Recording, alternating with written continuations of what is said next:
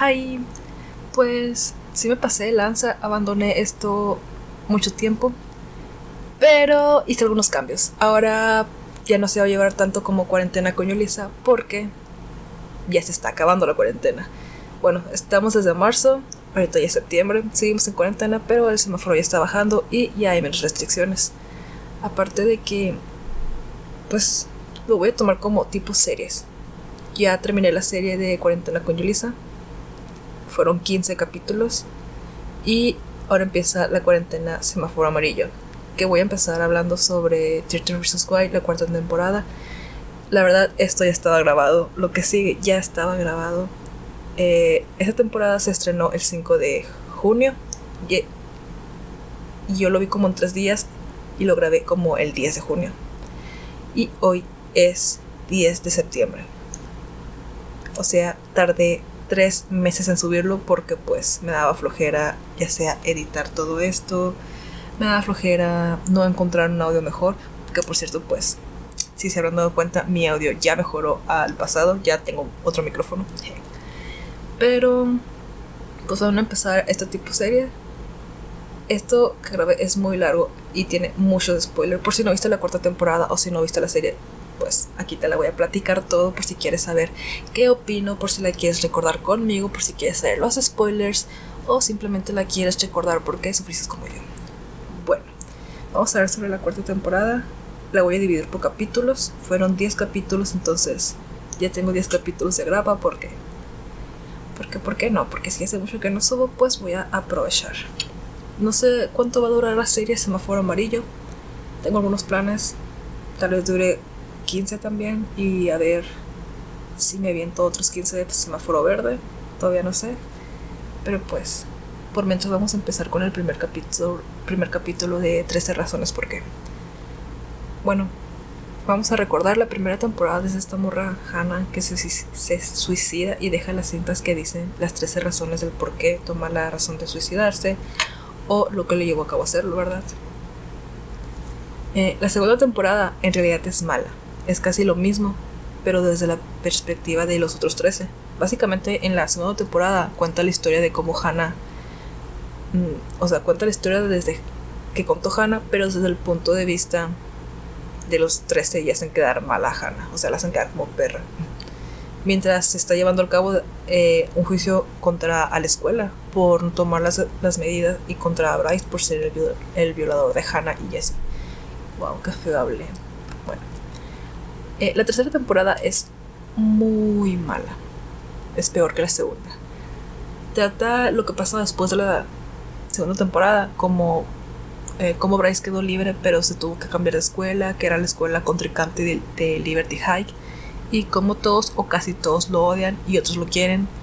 Eh, creo que esta temporada también quería que te encariñaras un poquito con Bryce. No sé por qué, pero defendieron muchas cosas de las que hacía y todo el proceso de cómo él estaba arrepentido por ser un violador y pues se trata de que Bryce es asesinado y quiere, y quiere descubrir quién fue el asesino. Pero creo que por lo que más odio esta temporada es por Annie. Annie Anchola, que es un personaje tan insoportable. Y lo peor era que tenía miedo de expresar mi odio hacia ella porque podría tomarse como racismo. Pero o sea, yo juro que no. Solo odio el personaje. La actriz pues no sé quién es, pero el personaje es muy insoportable, nefasto e innecesario. O sea, toda esta temporada es como que una, una declaración de ella, de esta morra que de la nada llega y es bien mitotera y bien metiche y se mete en la vida de todos y ya cree saber pues todo de todos.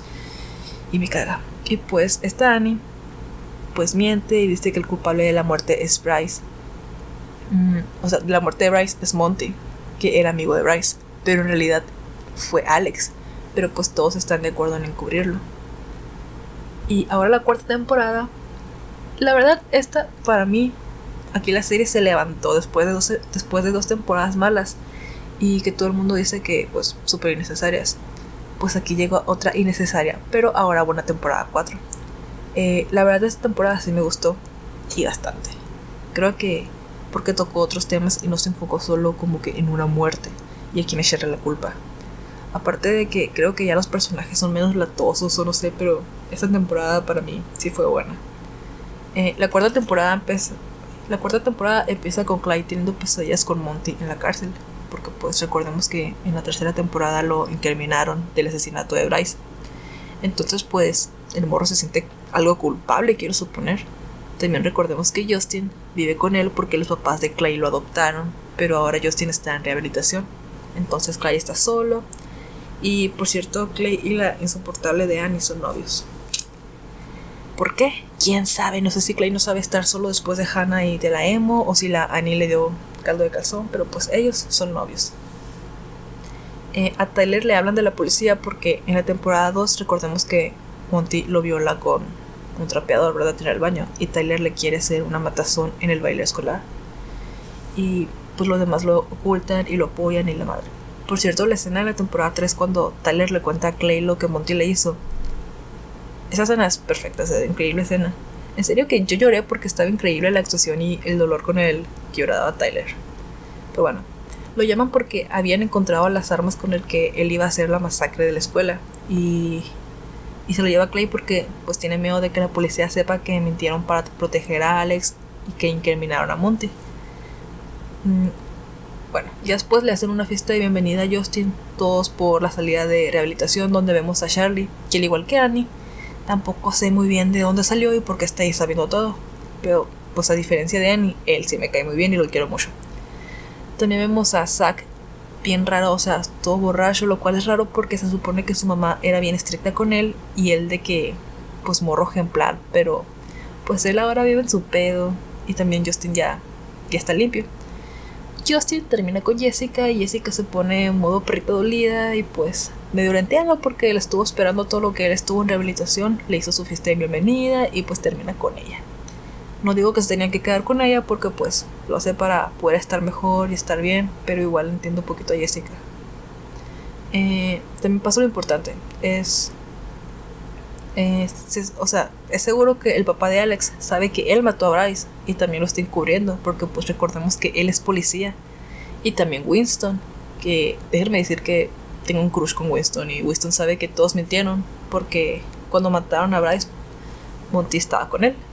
Pues estaban de amorosos.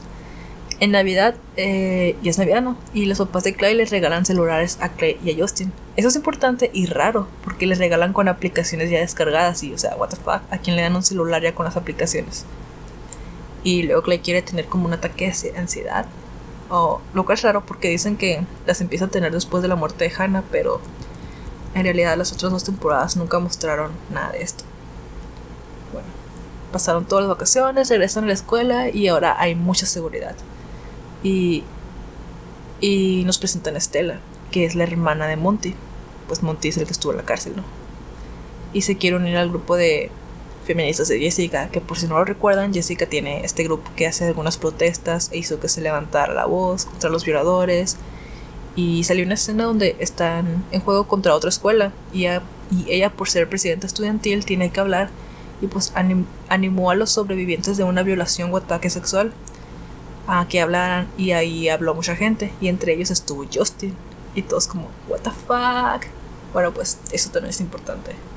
Más que nada lo sorprendió porque era como que Justin el típico o sea aparte de ser hombre es como que mm, como que violen a un hombre no este que sí pasa pero pues no es tan normal.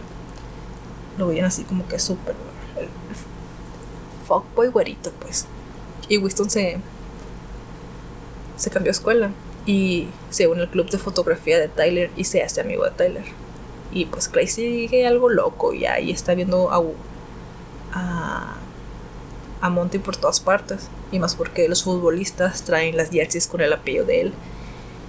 Y Clay se vuelve loco y quiere que todos se la quiten y arma una pelea porque el equipo de fútbol, de fútbol quiere saben, bueno, creen que inculparon a Monty, no porque lo sepan, o sea, sino porque confiaban en Monty y sabían su relación con Bryce. es como que raro que, que Monty haya matado a uno de sus mejores amigos.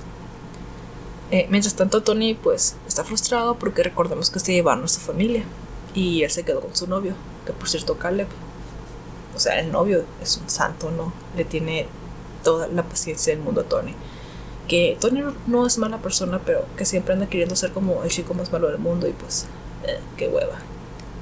Aquí empezaron a mostrar cómo Clay está perdiendo la cabeza y está viendo lugares y personas que en realidad no están, como Scott, y luego pues da un paso y, ya está en otra parte.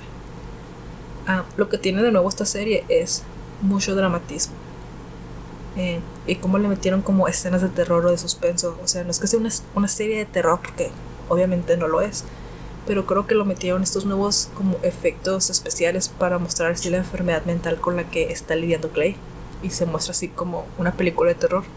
Él también se la lleva teniendo pesadillas y según Justin hablando y gritando dormido, lo cual no sé por qué no lo despierta ya que duermen juntos. Bueno, está Zack y Alex jugando con la muerte en un edificio porque pues recordemos que Zack ahora pues todo le vale madre y Justin está a punto de caerse. Dije Justin, no, eres Alex. Alex está a punto de caerse y Zack lo ayuda y Alex lo besa. Sí. Besa a Zack y Zack pues le da el no. Pero pues todo bien porque ellos sí son muy buenos amigos y se quieren y no, tienes y no tienen problemas porque pues los amigos sí se besan en sus bocas al parecer.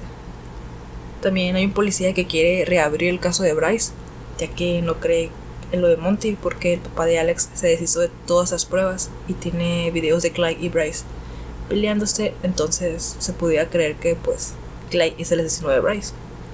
Y aquí todos empiezan con los ataques, ¿no? O bromas con las que se desarrolla esta temporada. Porque Clay llega a su cuarto y está sonando la cinta que Bryce grabó diciendo cómo se sentía y que había violado a sus varias chicas y la madre. Y se da cuenta que alguien se metió y lo puso. Y pues vio a alguien y salió corriendo, pero se topó con Monty y Bryce. Ajá, o sea, sale corriendo y se topa con Monty y Bryce, que pues obviamente se los imagina, ¿no? Porque pues Monty y Bryce están muertos. Entonces o son fantasmas o pues se los imagina. Y aquí acaba el, capítulo 1. Pues esto, para que vean cómo va a ser este tipo de serie, fue como que un resumen muy largo. Por si no vieron la serie, por si la quieren entender, por si la quieren recordar o por si quieren saber nomás qué piensan. Aquí está el capítulo. Y es todo. Y después seguiremos hablando sobre los otros capítulos. Sale. Bye.